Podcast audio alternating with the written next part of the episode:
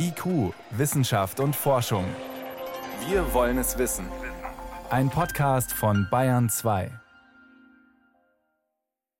Es ist kalt draußen geworden, viele Heizungen laufen wieder. In Büros und öffentlichen Gebäuden sollte es dieses Jahr aber kühler sein als in den vergangenen. Seit 1. September gilt Höchsttemperatur 19 Grad und keine Heizung für Flure und Treppenhäuser. Eine klare Vorgabe, keine Empfehlung. Was bringt's? Die Absenkung der Temperatur bringt sehr viel. Die Nichtbeheizung von Räumen, in denen man sich nicht aufhält, so wie Treppenhaus und Flure. Sagt Corinna Fischer vom Öko-Institut. Aber wirklich ausgerechnet nach Quadratmetern und Gebäudefläche, das hat niemand. Die Daten fehlen. Anhand des Gasverbrauchs aber kann man eine Abschätzung wagen. Bei der Raumwärme, da landet man dann ungefähr so bei einem halben Prozent. Das heißt 0,5 Prozent Gaseinsparung für Gesamtdeutschland. Klingt wenig und die Zahlen bleiben klein, wenn man die weiteren Maßnahmen dazu zählt, die laut erster Energiesparverordnung seit 1. September gelten. Beim Warmwasser soll gespart werden in Büros, Läden, öffentlichen Gebäuden. Zum Händewaschen reicht der Kaltes. Außerdem dürfen Ladentüren nicht mehr offen stehen. Denkmäler sollen nachts nicht mehr angestrahlt werden. Und für Leuchtwerbung heißt es nach 22 Uhr Licht aus viele kleine Maßnahmen. Corinna Fischer hat sich Zahlen zu den einzelnen Maßnahmen angeschaut. Wirklich wasserdichte Rechnungen gibt es zu kaum einer. Dazu müsste man viel mehr Zahlen haben, als die offiziellen Statistiken hergeben. Aber wenn man alles zusammennimmt, dann folgt sie in Sachen Einsparpotenzial dem Bundeswirtschaftsministerium. Also die Bundesregierung schätzt, dass man damit etwa 2% Einsparungen erzielen kann. Ich habe das überprüft. Ich glaube, das kommt so ungefähr hin. Denn zu den kurzfristigen Maßnahmen kommen auch noch mittelfristige. Die treten ab 1. Oktober in Kraft. Da müssen Besitzer von Miethäusern zum Beispiel die Heizungsanlagen technisch optimieren. Und Unternehmen haben die Pflicht, sich von einem Energieberater Sparempfehlungen zu holen. Aber wir sollen ja 20 Prozent sparen beim Gas. Da kommt man mit den zwei Prozentpunkten, die die Energiesparverordnungen bringen, nicht weit.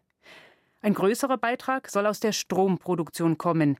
Mehr Kohlekraftwerke ans Netz, im Zweifel auch noch mal ein paar Monate Atomstrom. Drei bis fünf Prozentpunkte vom Sparziel will die Bundesregierung damit holen, so das Bundeswirtschaftsministerium. Und dann bleiben da noch die Bereiche private Haushalte und Industrie. Von denen erwartet das Ministerium den größten Beitrag, fünf bis zehn Prozentpunkte, wobei eine Sprecherin des Ministeriums nachschiebt, eher 10.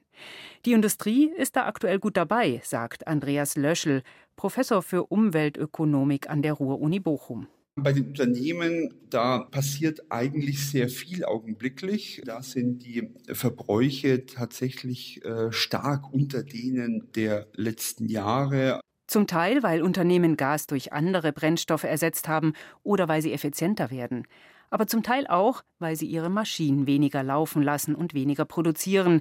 Im Juli und August hat die Industrie sogar ein Fünftel weniger verbraucht als im Sommermittelwert der letzten Jahre. Kein Wunder, meint Andreas Löschel die sehen die Preise, die verstehen, dass die Preise in der Zukunft eben hoch bleiben werden, dass sich alle Einsparungen lohnen äh, werden. Bei den Haushalten ist es anders. Viele der Haushalte, die haben die Preise noch nicht wahrgenommen. Dabei wäre mit ähnlichen Maßnahmen wie in öffentlichen Gebäuden und Büros viel zu holen. Beim Gas würde das vier Prozentpunkte Einsparung bringen. Die konkreten Schritte dafür Raumtemperatur um ein Grad senken, nur noch halb so viel Warmwasser verbrauchen, also keine Vollbäder, kurz oder sogar kalt duschen, Geschirrspülmaschine statt Handspülen. Und das in allen Haushalten in Deutschland. Aber wichtig für alles wäre mehr Information, direkte Rückmeldung zu Verbräuchen. Andreas Löschel. Was habe ich denn im letzten Monat verbraucht?